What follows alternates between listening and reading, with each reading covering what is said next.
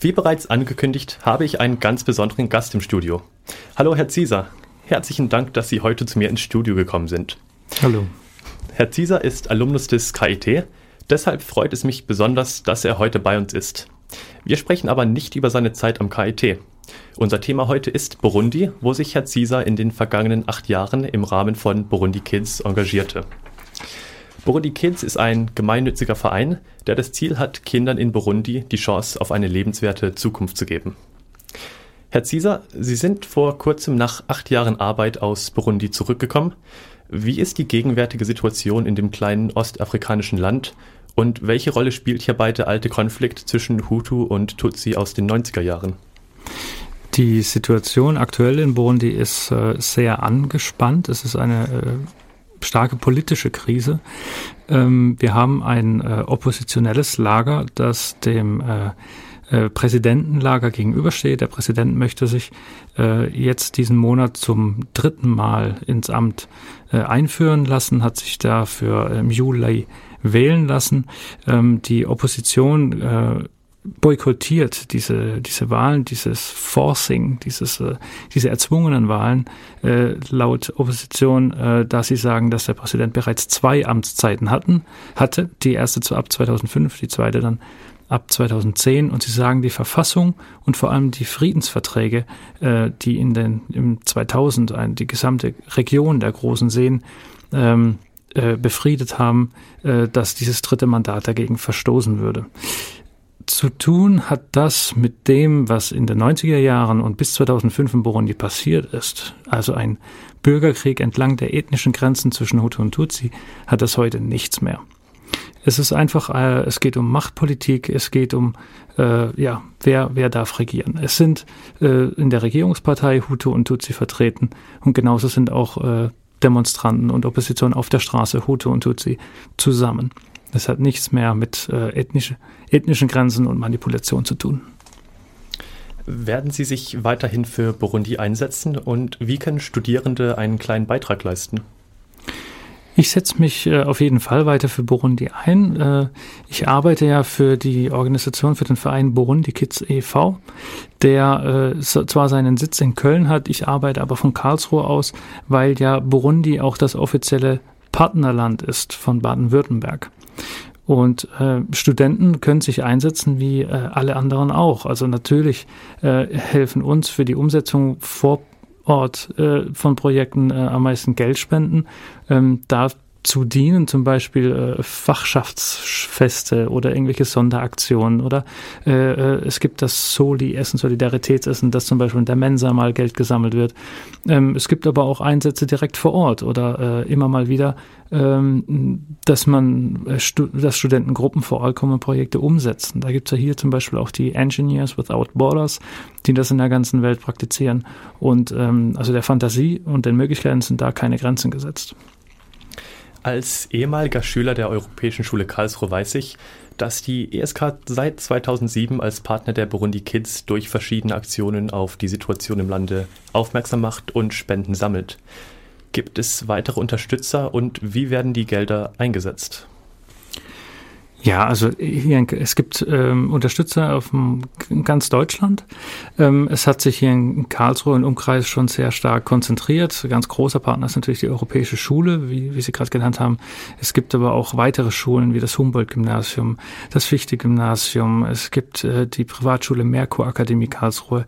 Es gibt ganz viele unterschiedliche Schulen, auch Grundschulen, äh, egal welche Schulform, ähm, die sich hier einsetzen, auch Studentengruppen. Ähm, und das Geld wird eingesetzt in mehreren unterschiedlichen Domänen und Projekten. Wir haben zum Beispiel eine ganz große Schule in der Hauptstadt Bujumbura gebaut. Dort gehen äh, mittlerweile 900 Mädchen und Jungen in die Klassen. Wir haben äh, eine Berufsschule gebaut. Wir haben ähm, im ganzen Land Ausbildungsprojekte für besonders benachteiligte Jugendliche, zum Beispiel ähm, zurückgekehrte Jugendliche, Flüchtlinge aus den Nachbarländern. Das sind, man muss sich vorstellen, dass in diesem Bürgerkrieg in den 90er Jahren äh, bis zu eine Million Menschen zu Flüchtlingen wurden in die Nachbarländer. Ähm, das geht dann weiter in Gesundheitsprojekten. Wir ähm, haben ein Krankenhaus gebaut und betreiben das. Wir haben aber auch humanitäre Projekte, das heißt Zentren, soziale Zentren für ähm, alleinerziehende Mütter, Mädchen mit Kindern, Opfer sexueller Gewalt, Straßenkinder, ehemalige Kindersoldaten. Die beste Entwicklungshilfe ist Bildung. Haben die Kinder und Jugendliche in Burundi Zugang zu Bildung? Bildung ist definitiv die Basis von allem. Wenn ich äh, Zugang zu Bildung habe, dann äh, werde ich dazu befähigt, Informationen zu, zu wissen, wie ich zu, an Informationen komme und dann auch diese Informationen entsprechend einzuordnen.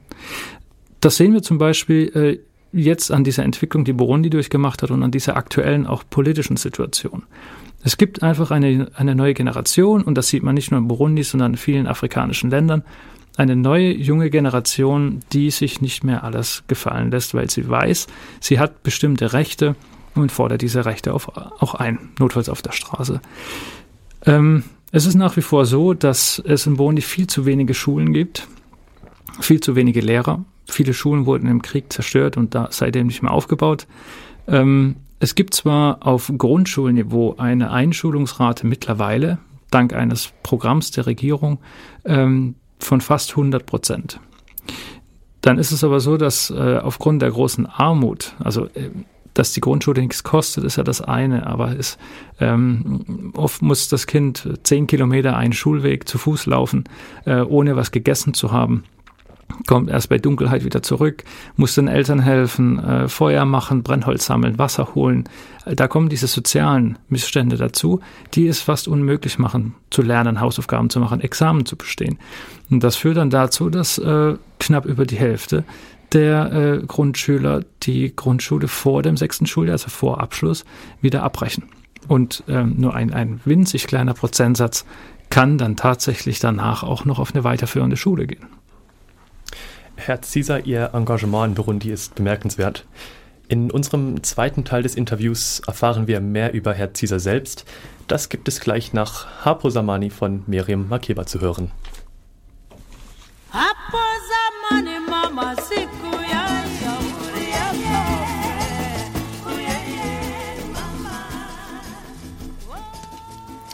Willkommen zurück. Ihr hört Radio KIT.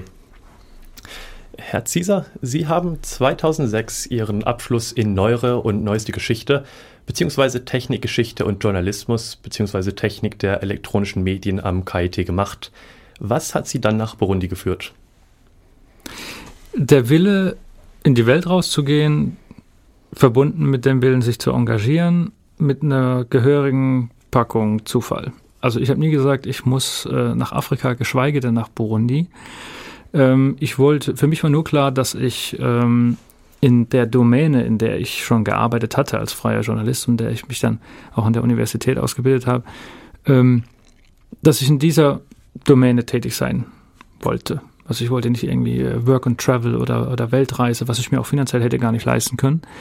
Ähm, und es kam dann im Laufe dieser Überlegung dazu, die Überlegung dazu, ähm, das mit einer Hilfsorganisation zu tun. Und äh, da ich eben äh, damals noch äh, auf dieser in dieser Branche überhaupt keine Ahnung hatte, habe ich natürlich erstmal mich an die gewandt, die man so kennt und die auch öfter mal im Briefkasten landen. Also äh, will es keine nennen, aber die großen äh, Nichtregierungsorganisationen, die man eben so kennt. Und da kam dann eben entweder gar keine Antwort oder es kam eben eine Absage oder sagen sie, ja, bewerben Sie sich mal, dann sehen wir weiter. Und das war alles ziemlich unpersönlich und nicht das, was ich mir wirklich gewünscht hatte. Und mehr oder weniger per Zufall durch eine Online-Recherche kam dann der Kontakt zustande zu Burundi e.V. Das war bereits 2004 und damals war dieser Verein gerade erst, gerade mal erst ein Jahr alt. Und äh, da hat einfach die Chemie gestimmt. Das war eine kleine äh, Initiative einer freien Architektin, Martina Jontek aus Köln und äh, weitere Gründungsmitglieder. Und äh, die waren damals auch selbst erstmal überrascht, dass da äh, sich jetzt noch jemand meldet und da mitmachen möchte. Und wir sind einfach in Kontakt geblieben. Ich habe begonnen, mich hier im Karlsruher Raum für Burundi Kids zu engagieren, das immer mehr zur Sprache zu bringen. Ähm, es kam dann der Aspekt dazu, dass eben diese eingeschlafene Partnerschaft zu Baden-Württemberg schon existierte seit den 80er Jahren, aber eben über diese Kriegsjahre eingeschlafen war. Und ähm, ja, so kam es dann, dass ich äh, 2006 äh, in Burundi gelandet bin, da Burundi Kids e.V. exklusiv in Burundi arbeitet. Herr Zieser, Sie haben zwei Bücher geschrieben mit dem Titel Jambu. Können Sie uns etwas darüber erzählen? Jambo ist einfach eine lockere Begrüßung in Burundi, etwas förmlicher, das heißt Amahoro, das ist so wie, heißt Frieden, also wie das Shalom. Ähm, Jambo ist äh, mehr äh, das Hi in Englisch oder Salut in Französisch. Ähm, es ist eine Grußformel, das heißt, es soll, allein der Titel soll schon zeigen, dass die burundische Gesellschaft und die Leute sehr offen sind, sehr aufnehmend, äh, sehr freundlich. Und die zwei Bücher sind entstanden auf Basis eines äh, Blogs, eines äh, Informationsfensters, das ich damals 2006 äh, mit den äh, ja, knappen Mitteln und Internet, was da eben so in Burundi gab, ähm, für die Freunde und Bekannten und Verwandten hier in Burundi aufgesetzt hatte, um einfach zu informieren, was tun wir da in einem afrikanischen Land kurz nach einem Bürgerkrieg. Und ähm, das habe ich sehr, sehr zeitintensiv betrieben, weil es natürlich auch ein Mittel war, um über unsere Arbeit zu berichten, weil ich dann auch gemerkt habe, dass dieses Blog mehr und mehr bekannt wurde, mehr und mehr gelesen wurde. Und äh, dementsprechend hat sich dann auch die, ja, ich will es nicht Taktik, Taktik nennen, aber die Art zu schreiben hat sich da auch ein bisschen äh, verändert.